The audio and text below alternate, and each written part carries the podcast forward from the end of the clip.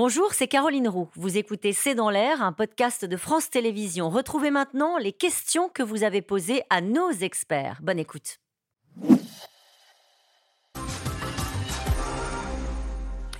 Une question de Reno. Logiquement, après son énorme erreur avec la politique du zéro Covid, Xi Jinping aurait dû être écarté.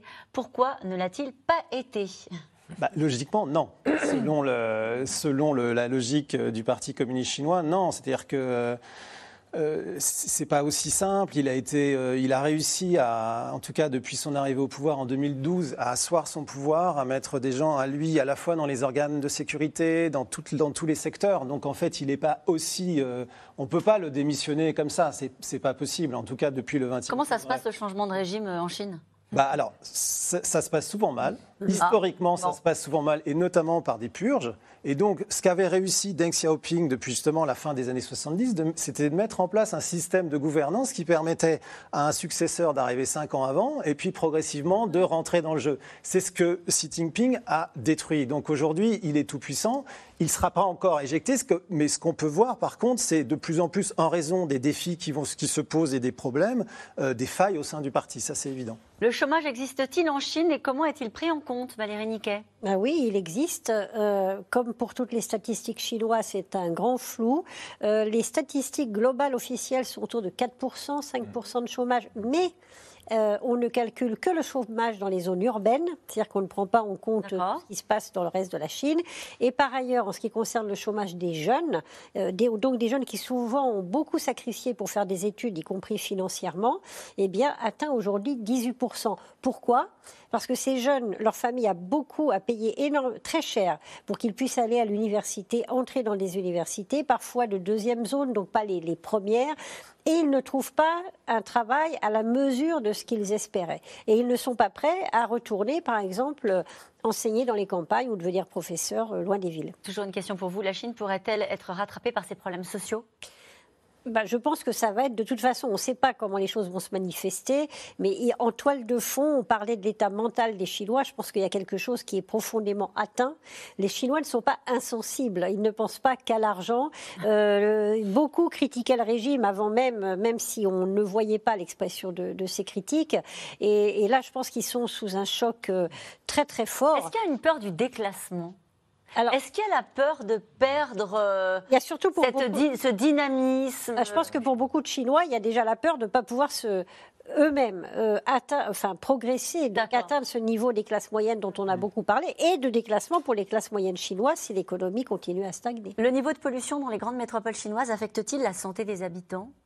Oui. Oui. Oui, oui, bah oui, c'est un des éléments dont on parlait des, expatriés là qui, mm. quittaient la Chine, mais c'était un des, un des moments un peu après les années 2012-2013 euh, qui a poussé aussi les gens à ne plus vouloir aller en Chine. En fait, on l'a bien vu dans le niveau de pollution dans les métropoles. Alors qu'avant, les, les, postes en Chine étaient plutôt prisés, euh, les, la, pollution dans les villes a, a, effrayé beaucoup de gens. Une question de François dans le Barin. La pression militaire de la Chine sur Taïwan a-t-elle baissé dernièrement? Euh, en fait, il y a beaucoup de manœuvres. Alors, la Chine continue à développer ses capacités militaires. Hein, c'est le deuxième budget dans le monde derrière les États-Unis. Euh, et il y a toutes ces manœuvres qui se poursuivent. Encore il y a quelques jours, il y a des manœuvres aériennes qui ont traversé la ligne qui sépare le détroit entre Taïwan et la Chine. Ceci dit, euh, je ne fais pas partie de ceux qui pensent que la Chine est prête à envahir Taïwan et à se lancer dans une opération militaire, même pour relever un peu son prestige, parce que le coût serait absolument, je pense, considérable. Je peux juste euh, un, détail euh, à noter. Pour la première fois, le Japon et l'Australie viennent d'annoncer qu'ils faisaient des manœuvres communes aériennes. Et donc et donc, euh, la tension dans la région. C'est pas de nature à nous rassurer, oui, ça voulait dire. Allez. Et, et en 2022, la question la plus posée, c'était est-ce que la Chine va, envahir, Taïwan? Je pense qu'en 2023, ça sera une question beaucoup moins posée parce qu'ils vont avoir énormément de problèmes internes à régler. Parfois, certains, pour régler des problèmes internes, se tourne vers la politique euh, internationale et vers une forme d'expansionnisme. Vous n'y croyez pas C'est peut-être la méthode de Poutine, mais je pense pas. C'est ça, voilà. La méthode de Allez, pouvons-nous espérer un grand retour des productions en France après les délocalisations massives?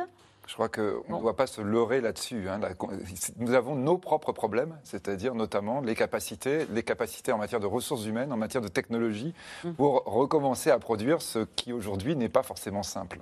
Et des délocalisations vers les États-Unis, il n'y en a pas encore. C'est-à-dire que ce sont des perspectives pour certains groupes français. C'est mois de janvier l'IRA, hein. ça commence maintenant. Hein. donc c'est-à-dire que l'attractivité et les sommes qui vont être déployées par les Américains, c'est à partir de maintenant. Ça a été décidé en août, mais c'est maintenant que ça va commencer à être perceptible. Euh, allez, une question d'Hervé dans le Morbihan. Le petit livre rouge de Mao est-il toujours publié en Chine?